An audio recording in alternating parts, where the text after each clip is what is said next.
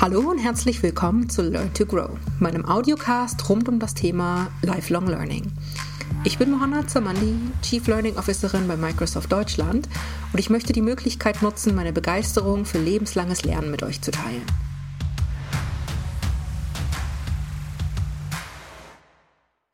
Heute sprechen meine Kollegin Pina Meisel und ich mit New Work-Expertin Inga Höldmann darüber, wie Kulturwandel in Unternehmen hin zu einer Lernkultur aussehen kann und was dafür notwendig ist. Hallo Inga, schön, dass du da bist.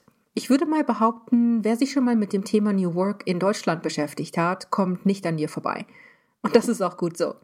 Du bist Expertin für die Themen Kulturwandel in Unternehmen, New Work und Digital Leadership. Außerdem bist du Gründerin der Accelerate Academy, einer Plattform für neues Arbeiten und neues Lernen. Dazu gehört außerdem ein Magazin, du veranstaltest aber auch Events und es gibt eine Mitgliedschaft. Ebenso trittst du auch als Keynote-Speakerin auf und arbeitest im Rahmen von Workshops in Unternehmen zu Themen rund um das Thema neues Arbeiten. Du bist also wahnsinnig beschäftigt. Daneben arbeitest du auch als Wirtschaftsjournalistin und hast einen eigenen Podcast. Wann und wie hast du eigentlich zum Thema New Work gefunden? Ähm, wie bin ich zu dem Thema gekommen? Also das kam tatsächlich über meine journalistische Arbeit. Ähm, also ich komme so ein bisschen aus dem Bereich ähm, Frauen äh, im Beruf, Frauenförderung, wie man das ja früher genannt hat, sozusagen. Ähm, und damit habe ich mich am Anfang auseinandergesetzt äh, und bin dann irgendwann dazu übergegangen, dass ich mich gefragt habe, also mich, mich haben an diesem Diskurs äh, so ein paar Dinge gestört. Und ein, eine Sache war tatsächlich so dieses ähm, Frauenförderung, ja. Also es ging ganz oft in diesen Debatten ging es immer eher darum, wie müssen denn Frauen sein, um sich in der Arbeitswelt, die ja eher männlich geprägt ist, um sich da irgendwie zurechtzufinden. Ja, ähm, und ich habe mich dann irgendwann gefragt, ob man nicht auch einen anderen, eine andere Perspektive, einen anderen Blickwinkel einnehmen könnte. Und ich fand die Frage danach nicht, wie müssen irgendwie, wie muss die Arbeitswelt sein, damit Männer und Frauen da irgendwie miteinander klarkommen, damit Männer und Frauen gut arbeiten können, relevant, sondern ähm, ich habe mich irgendwann angefangen zu fragen, was passiert denn, wenn wir den Fokus einfach größer machen? Weil es geht ja nicht nur um Männlein, Weiblein, sondern Vielfalt in der Arbeitswelt ist ja viel, viel mehr. Vielfalt ist ähm, Hintergrund, Vielfalt ist, wo komme ich her, Vielfalt ist, welche Bildung habe ich vielleicht genossen, Vielfalt ist, ähm, ja, wer, wer bin ich und wer will ich sein, wo komme ich her? Ähm, vielleicht auch, wofür interessiere ich mich denn eigentlich? Ja, das sind alles Aspekte von Vielfalt. Und wenn man sich dann fragt, wie kann denn eine vielfältige Arbeitswelt aussehen, die eben Platz für diese ganzen unterschiedlichen Komponenten, für diese ganzen unterschiedlichen Themen bietet, dann sind wir bei New Work, weil New Work ist tatsächlich die Frage danach, ähm, wie können wir die Arbeitswelt so gestalten, dass sie human ist, dass sie zukunftsfähig ist, dass sie innovativ ist, dass wir irgendwie gut arbeiten können, dass wir dauerhaft dort arbeiten können, dass wir Arbeit mit unserem Leben verbinden können, ja, weil Arbeitszeit ist ja Lebenszeit. Und das ist eine Frage, die ich wahnsinnig spannend finde einfach zu gucken, was ist gute Arbeit für mich als Menschen, für mich als Person, ähm, aber auch, wie kann denn zukunftsfähige Arbeit aussehen? Welche Fähigkeiten brauche ich in einer Arbeitswelt der Zukunft? Und das ist einfach eine Frage, die mich dann nicht mehr losgelassen hat. Und dann, ja, habe ich mich als Journalistin weiterhin damit beschäftigt, habe dann irgendwann angefangen, ähm, auf Veranstaltungen dazu zu sprechen, habe dann irgendwann angefangen, mit Unternehmen zu arbeiten und daraus sind eben all diese Projekte und Tätigkeiten entstanden, die du gerade erwähnt hast. Ja, du hast jetzt ja schon ähm, ganz viele Begriffe genannt und ich bin sicher, wir werden auf äh, viele davon auch in den nächsten Minuten noch weiter eingehen. Ähm, ich weiß auch, wie wahrscheinlich viele unserer ZuhörerInnen, dass du die Accelerate Academy ins Leben gerufen hast. Und ich fände es sehr spannend, von dir zum Start hier noch mehr dazu zu hören. Was machst du anders? Ähm, was bringst du ein, was äh, vielleicht vorher gefehlt hat? Mhm, sehr gern. Danke, Pina. Ähm, ich äh, habe mich über die Einladung ehrlich gesagt sehr gefreut heute, weil das Thema neue Arbeit und neues Lernen, das sind zwei Themen, die mir sehr, sehr wichtig sind ähm, und die ich auch in meiner Arbeit versuche ganz eng miteinander zu verknüpfen.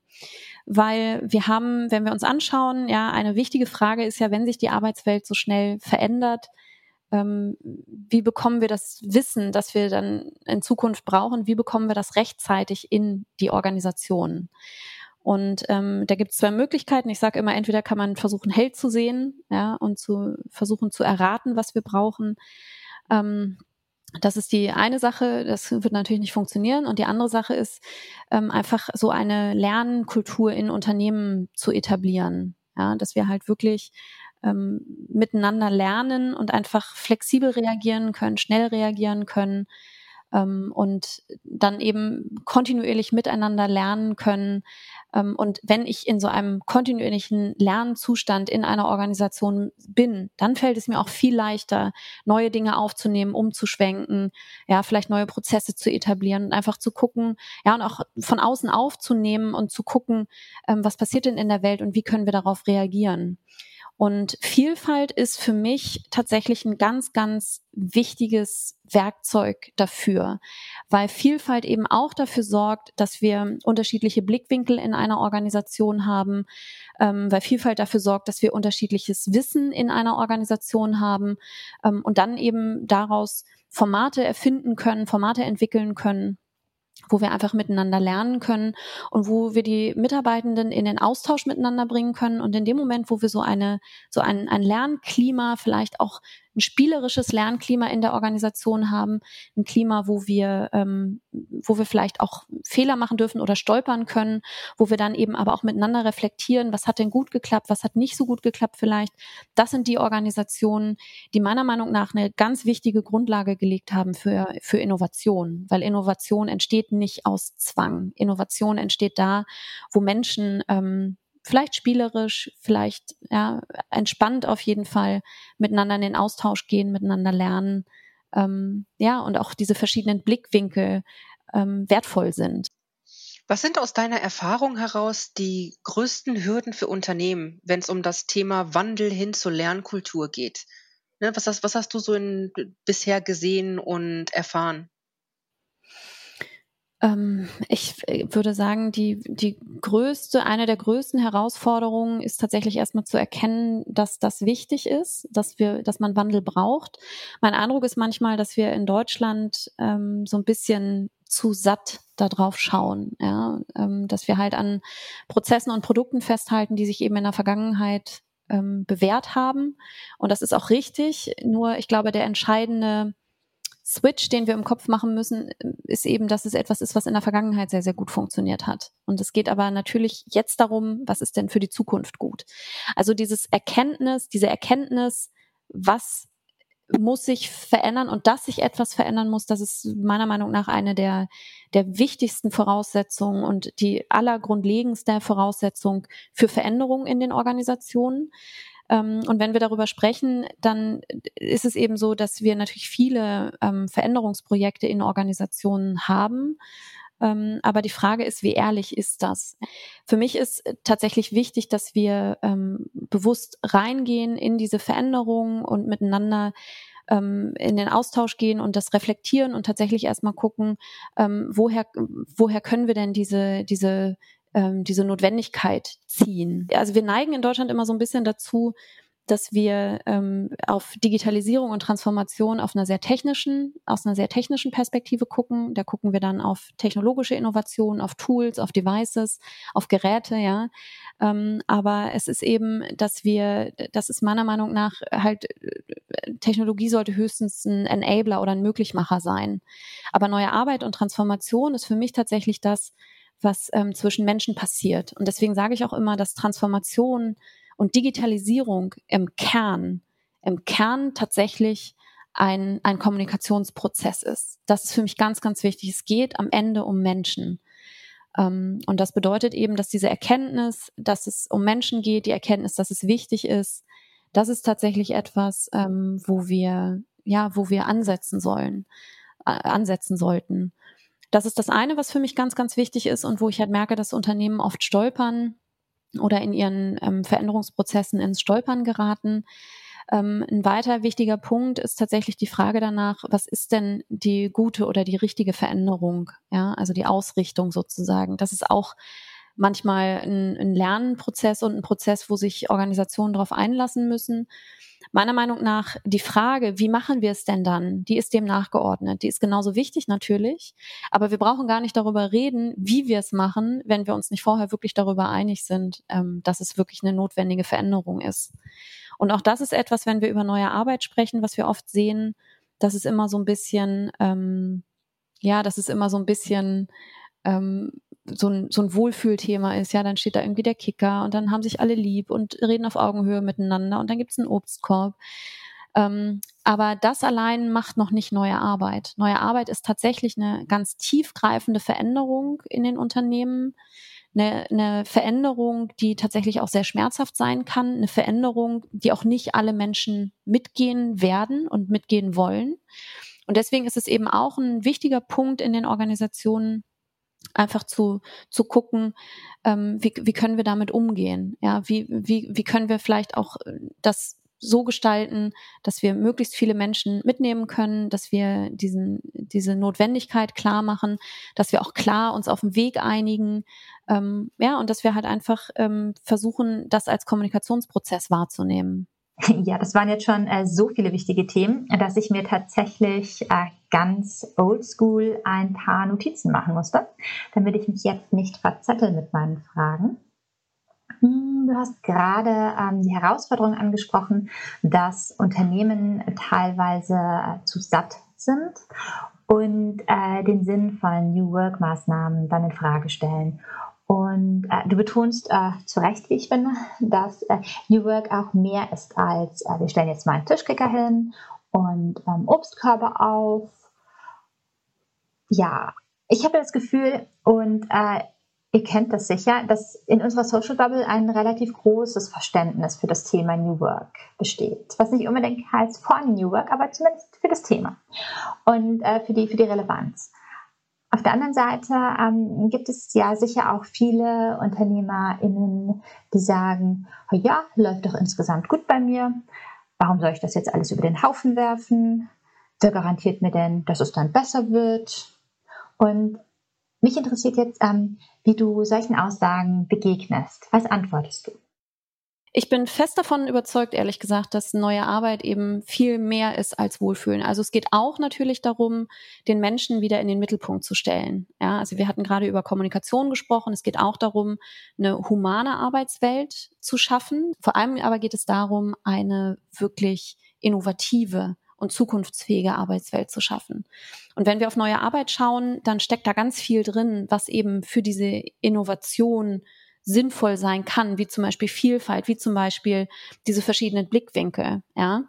Ähm, aber was neue Arbeit eben vor allem leistet, ist, dass es dieses unterschiedliche, diese unterschiedlichen Wissensstände, diese unterschiedlichen Hintergründe, diese unterschiedlichen Weltsichten in der Organisation tatsächlich in Schwingung bringt. Ja, weil eine new workige Organisation in Anführungszeichen ist eine Organisation, in der ähm, Vielfalt halt wirklich ähm, angelegt ist, ja, wo es nicht darum geht, ob man irgendwie anders ist oder der Vielfaltsfaktor oder so, sondern wo man einfach mit, mit dem, mit der Art und Weise, wie man halt irgendwie ist und arbeitet, ähm, ein ganz natürliches ein ganz natürlicher Bestandteil dieser Organisation ist.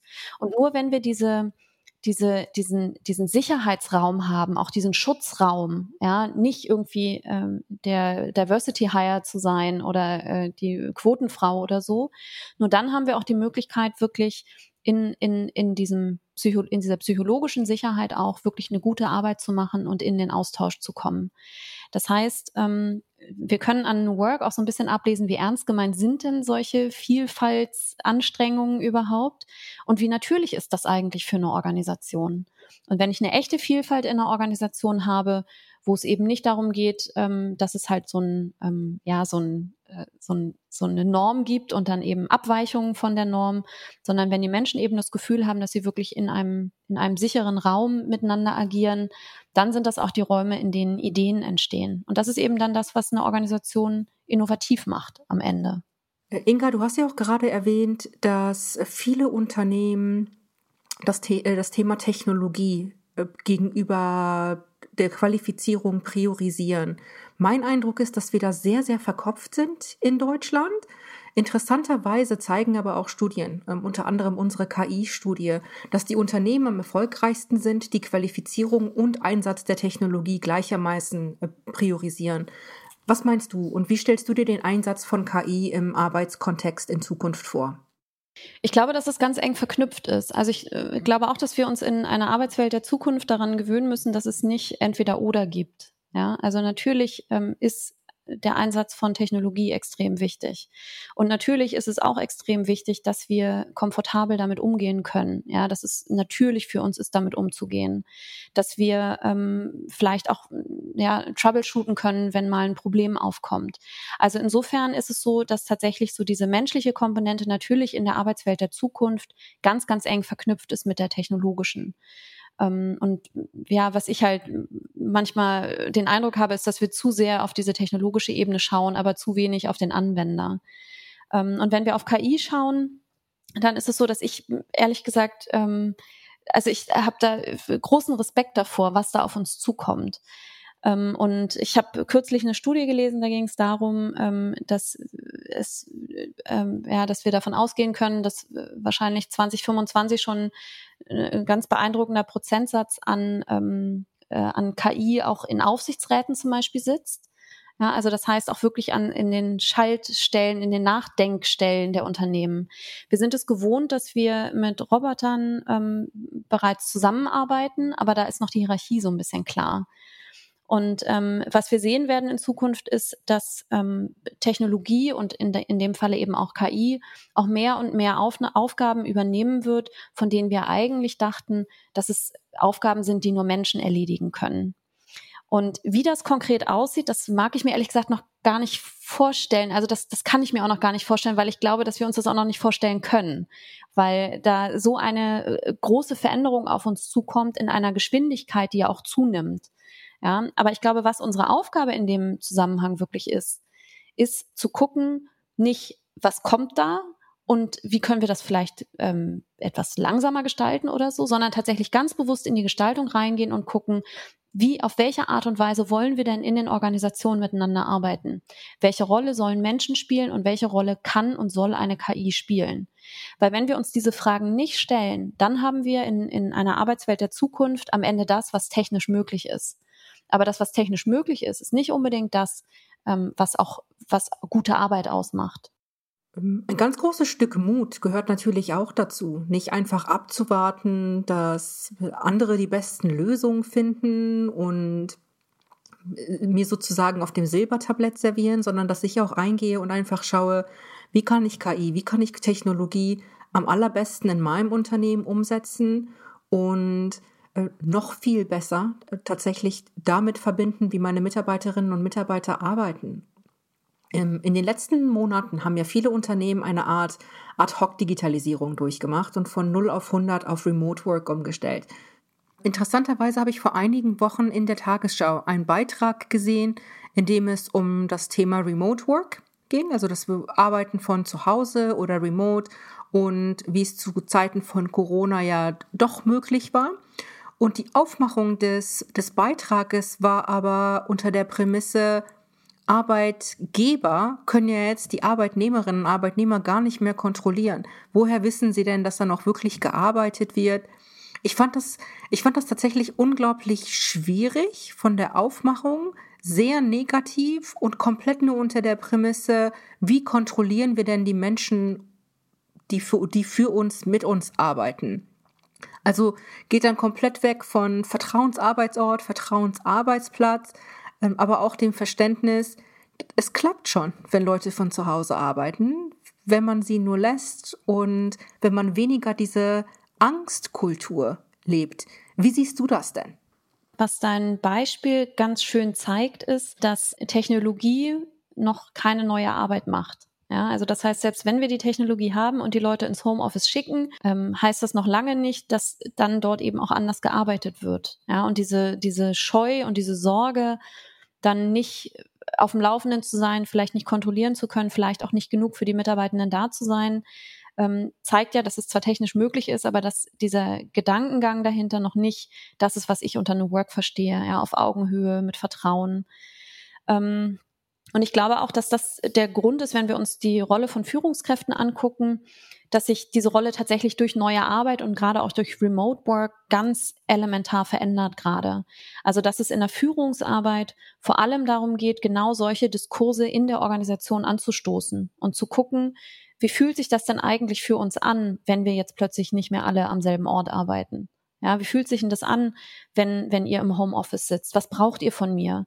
Aber auch diese Räume zu schaffen, in denen man eben miteinander lernen kann, Räume zu schaffen, in denen man ähm, vielleicht auch neue Formate erfinden kann. Ja, also wenn wir das Gefühl haben, äh, wir verlieren uns so ein bisschen aus den Augen, wenn wir remote arbeiten, ähm, mit welchen, welche Formate könnten wir denn erfinden und ausprobieren? Um gegen dieses Gefühl so ein bisschen gegenzuarbeiten sozusagen. Das ist das eine. Und zum anderen ähm, verändert sich die Rolle von Führung für mich auch dahin, dass ähm, Führungskräfte tatsächlich auch äh, Gestaltungs- und Experimentierräume eröffnen. Ja, dass wir halt zusammen gucken, ähm, was Prozesse angeht, was funktioniert, was funktioniert nicht, aber dass wir auch diese Räume auch erweitern auf Produkte zum Beispiel. Ja, also da sind wir wieder bei Innovation. Was können wir denn erfinden? Wie können wir denn miteinander arbeiten? Was halt irgendwie uns hilft mit den Herausforderungen, die die Arbeitswelt irgendwie für uns äh, hat. Ja, wie, wie, wie können wir damit umgehen und was brauchen wir dafür? Ähm, also insofern ist für mich ähm, Führungskraft sein tatsächlich, das ist sehr komplex geworden. Das ist nicht ganz einfach. Ähm, aber es geht eben darum, ja, Räume zu öffnen und Diskurse zu führen. Mhm. Du hast jetzt schon angesprochen, worauf ähm, Unternehmen achten sollten, was Führungskräfte tun können und sollten. Und ähm, jetzt würde ich gerne noch äh, wissen, ähm, hast du auch etwas, das jede und jeder Einzelne von uns ähm, tun kann, um vielleicht auch äh, zu reflektieren und, äh, und dazu beizutragen, dass äh, die Arbeit in meinem Unternehmen, in meinem Team ein Stück weit mehr in Richtung New Work geht? Auf jeden Fall, das geht in den Kern meiner Arbeit rein, diese Frage, weil ich glaube, dass neue Arbeit ähm, nichts ist, was man verordnen kann, sondern neue Arbeit fängt meiner Meinung nach bei jedem Menschen, beim Individuum an. Und natürlich reagiert das Individuum immer auf die Organisation, die es umgibt, natürlich. Und das hat ganz starken Einfluss auf die Art und Weise, wie wir arbeiten. Aber meine Botschaft ist tatsächlich, wir brauchen keine großen Budgets für neue Arbeit. Wir brauchen keine großen Projektpläne. Wir müssen nicht Führungskraft sein. In Klammern, das schadet natürlich alles nicht. Ähm, aber neue Arbeit ist tatsächlich etwas, was bei uns ganz, ganz persönlich anfangen kann. Und zwar mit der Frage, wie möchte ich denn eigentlich arbeiten? Und dann im zweiten Schritt, und da sind wir dann beim Lernen, was brauche ich denn, um so zu arbeiten? Ja, wo habe ich Lernbedarfe? Wo habe ich vielleicht Bedarfe an, an konkreten ähm, Fähigkeiten oder Fertigkeiten oder vielleicht auch ganz konkreten Werkzeugen? Und dann eben in das Lernen und in die Auseinandersetzung reinzugehen. Und in dem Moment, wo wir in dieser, in diesem Lernen und in der Auseinandersetzung sind mit unserer Arbeit, mit den Fähigkeiten und Fertigkeiten, die wir brauchen, in dem Moment sind wir schon mittendrin in neuer Arbeit, weil dann das, weil dann haben wir so einen Dominoeffekt sozusagen ähm, in Gang gesetzt und dann fängt diese diese Veränderung an und die Veränderung fängt dann eben bei uns an. Aber das wird die Art und Weise verändern, wie wir auf unsere Arbeit schauen, wie wir auf unsere Kollegen und Kolleginnen schauen, wie wir auf unsere Abteilung schauen, wie wir auf unsere Produkte und Prozesse schauen. Und wenn wir dann uns trauen, diesen Weg weiterzugehen und wirklich konsequent Arbeit und Lernen miteinander verbinden, dann sind wir schon mittendrin in der neuen Arbeitswelt. Zum Abschluss nochmal meine Lieblingsfrage. Äh, was hast du selbst zuletzt Neues gelernt und inwiefern spielt denn Learning bei dir außerhalb deines Jobs eine Rolle?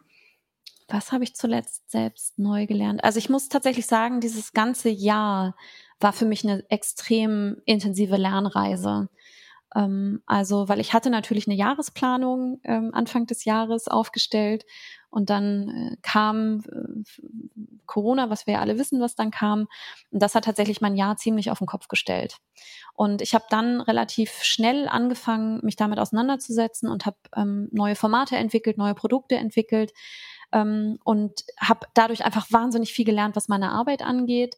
Ähm, und ich würde sagen, was ich so konkret gelernt habe, ist tatsächlich gerade in den vergangenen Monaten, ähm, wie virtuelle Formate funktionieren können und wie man trotzdem, auch wenn man räumlich einen Abstand einnimmt, ähm, wie man trotzdem in Kontakt und in Austausch kommen kann. Vielen Dank für das super spannende Gespräch, liebe Inga. Danke auch, dass wir einen Blick hinter die Kulissen werfen durften. War sehr spannend, für mich definitiv. Und ich freue mich schon sehr, dass wir das Gespräch sowohl online als auch offline fortführen werden. An unsere Zuhörerinnen und Zuhörer, ich hoffe natürlich, dass es euch genauso gefallen hat und würde mich freuen, wenn, wenn ihr wieder reinhört bei der nächsten Folge von Learn to Grow mit Pina und mit mir. Bis bald. Tschüss.